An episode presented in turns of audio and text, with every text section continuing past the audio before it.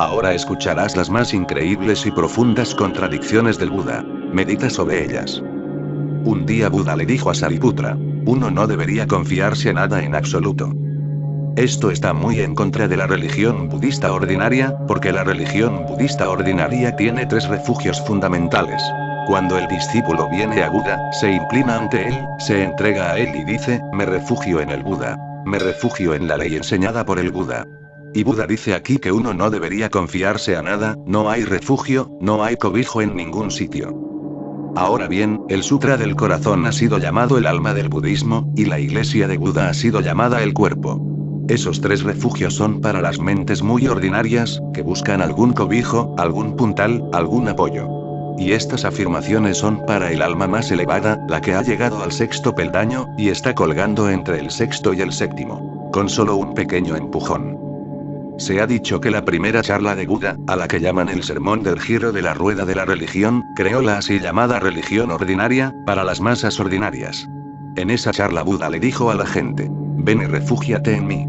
Lo he logrado, ven y refúgiate en mí. Lo he alcanzado, ven y participa de mí. He llegado, ven y sígueme. Eso era para la mente ordinaria. Es natural, Buda no podía proclamar el sutra del corazón. Las masas no lo habrían entendido. Ven y refúgiate en Buda. Ven y refúgiate en la ley enseñada por el Buda. Ven y refúgiate en la comunidad, en la comuna del Buda. Después de 20 años proclama la segunda revelación.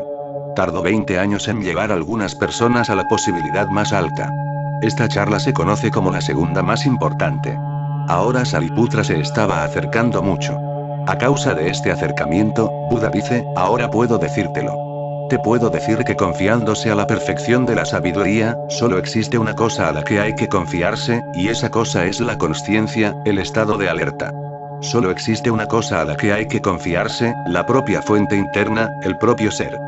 Todo lo demás, todos los refugios, tienen que ser abandonados no confiándose a otra cosa que a la perfección de la meditación, lo que uno tiene que hacer es no confiarse a nada, ni de este mundo ni del otro, hay que permitir que todo se vaya, dejar campo libre al vacío resultante, no obstruirlo con ninguna actitud a favor o en contra, no confiarse ya a nada, no buscar refugio o apoyo en ningún sitio, esa es la verdadera renuncia. Nuestro yo separado es una realidad falsa que solo puede mantenerse a sí misma mediante soportes, o puntales en los que apoyarse, a los que confiarse.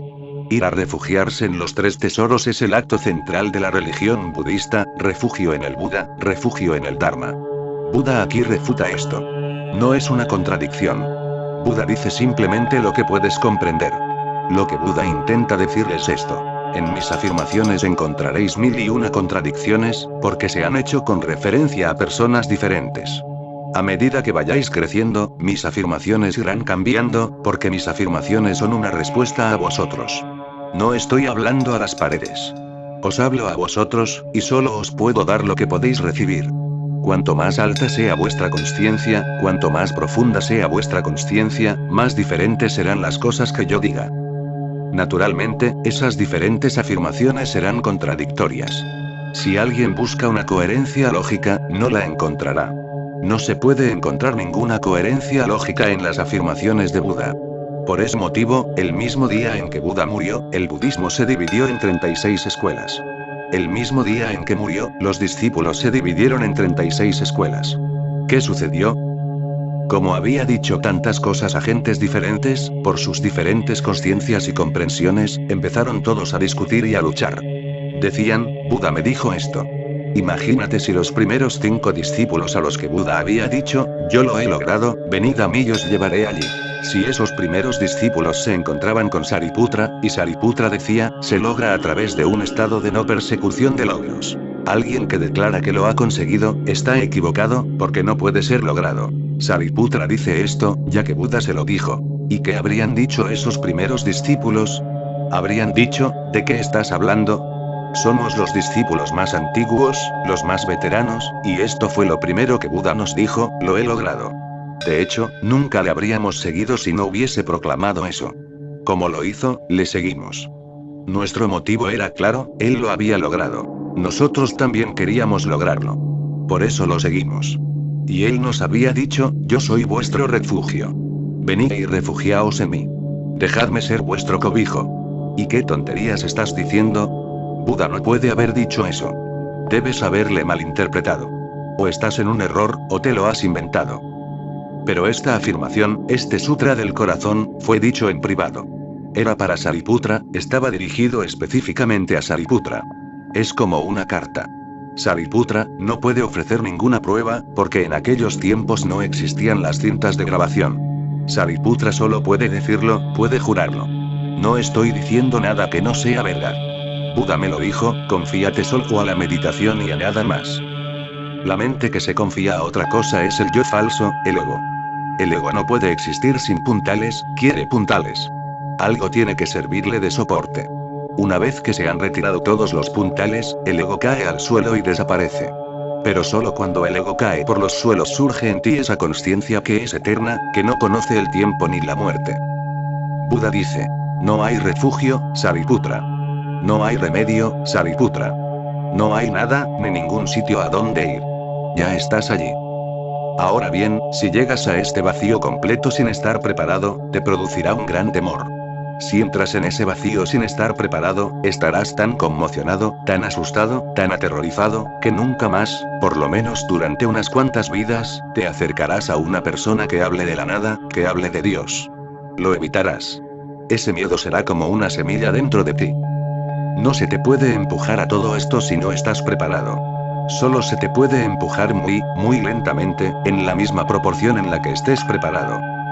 Un filósofo existencialista, Jean-Paul Sartre, dice, el hombre está condenado a ser libre. ¿Por qué condenado? ¿Por qué esta palabra tan fea, condenado? ¿La libertad es algún tipo de condena? Sí, para la mente ordinaria lo es, porque la libertad significa peligro. La libertad significa que no puedes apoyarte en nada, que tienes que confiar en ti mismo. La libertad significa que todos los puntales han sido retirados, que todos los sopones han desaparecido. La libertad básicamente significa nada. Solo eres libre cuando eres nada. Escucha lo que dice Sartre. El hombre, como libertad, se convierte en angustia, angustia. De la libertad. Sí, si no estás preparado para ella, si no estás preparado para entrar en ella, es angustia. Nadie quiere ser libre, por más que diga a la gente. Nadie quiere ser libre. La gente quiere ser esclava, porque en la esclavitud se puede dejar la responsabilidad a otra persona. Nunca eres responsable, eres solo un esclavo, ¿qué puedes hacer? Solo hiciste lo que te ordenaron. Pero cuando eres libre tienes miedo. Surge la responsabilidad. Te sientes responsable de cada acto, si haces esto, puede suceder esto. Si haces lo otro, entonces puede suceder otra cosa. La elección es tuya, y la elección crea temor. Y Jean-Paul Sartre tiene razón respecto a la mente ordinaria, cuando dice, la libertad crea angustia. Él dice, el hombre está condenado a ser libre, porque la libertad crea terror. Es una libertad terrorífica. Nada puede darme una garantía contra mí mismo cuando soy libre. No se me dan valores en los cuales cobijarme. Tengo que crear esos valores yo mismo. Yo decido mi propio significado y el de mi universo, solo, sin que pueda justificarme y sin excusas. Yo soy un descubrimiento de la libertad, tú eres otro. Mi libertad es un continuo descubrimiento de mi ser, la tuya también. Nuestra unicidad consiste en el hecho de que cada uno de nosotros hace esto a su manera. Pero Sartre piensa que la libertad crea angustia, y que la libertad es una especie de condena, una maldición. Y Buda quiere que entres en esta libertad, en esta nada. Naturalmente, tienes que estar preparado para ella.